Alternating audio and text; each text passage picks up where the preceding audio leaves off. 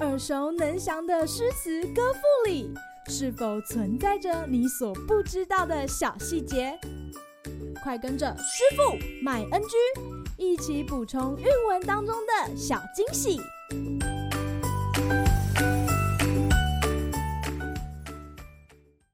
大家好，欢迎来到今天的师傅麦恩居。今天要和大家介绍刘永的八声甘州：对潇潇暮雨洒江天，一番洗清秋。见霜风凄景，关河冷落，残照当楼。是处红衰翠减，冉冉物华休。唯有长江水，无语东流。不忍登高临远。望故乡渺渺，归思难收。叹年来踪迹，何事苦烟留？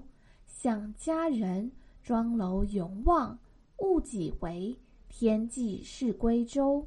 真知我，倚栏杆处，正任凝愁。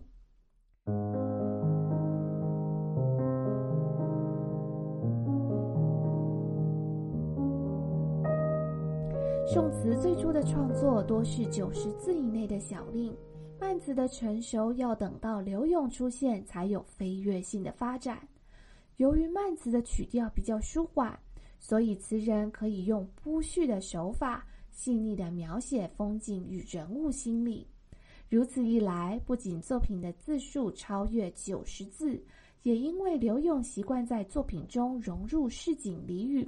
这样的写作方式也为之后词作的流行奠定基础，而师傅今天要介绍的八声甘州就是慢词长调中的经典。八声甘州是刘永羁旅他乡所写的思乡之作，上片写雨后秋景萧瑟，寒风渐起，万物开始走向衰败。面对此自然变化，任谁也无可奈何。正如眼前滚滚长江不断向东流，时光永不回头的消逝，才是人生不变的真理。其中“冉冉”在此处是指渐渐的样子，不但符合自然变迁的过程，也让上片所描写的景色犹如一幅画卷般缓缓展开。下片则在上片所铺垫的愁绪中，转入对思乡之情的描写，刘永感叹自己仕途失意，漂泊的生活样态无时无刻都不再消磨着自己的抱负。与此同时，叙述者更担心自己登高后，终将难以抑制满腔的乡愁。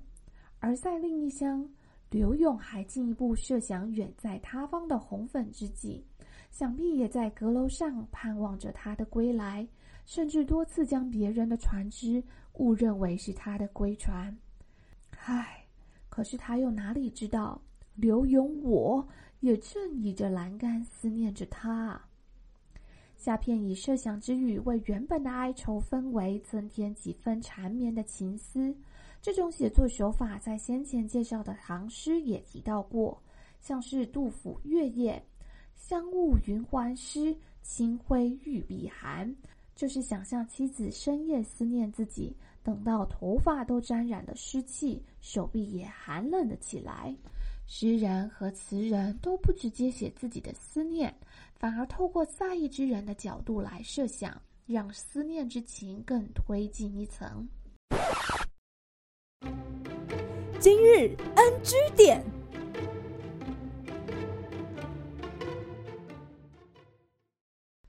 对潇潇暮雨洒江天，一番洗清秋，可说是这阙词中的名句。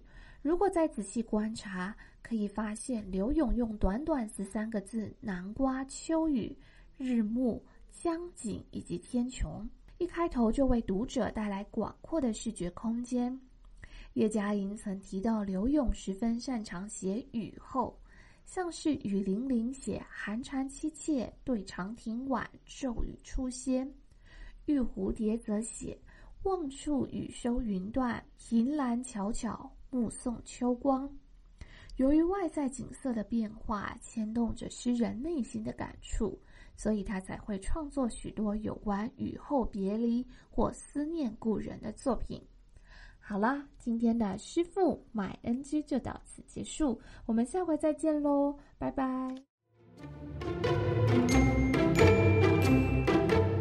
感谢收听今天的师傅买 NG。想要了解更多有关韵文的趣味知识，请记得按下订阅键，follow 我们，让你的诗词歌赋不 NG。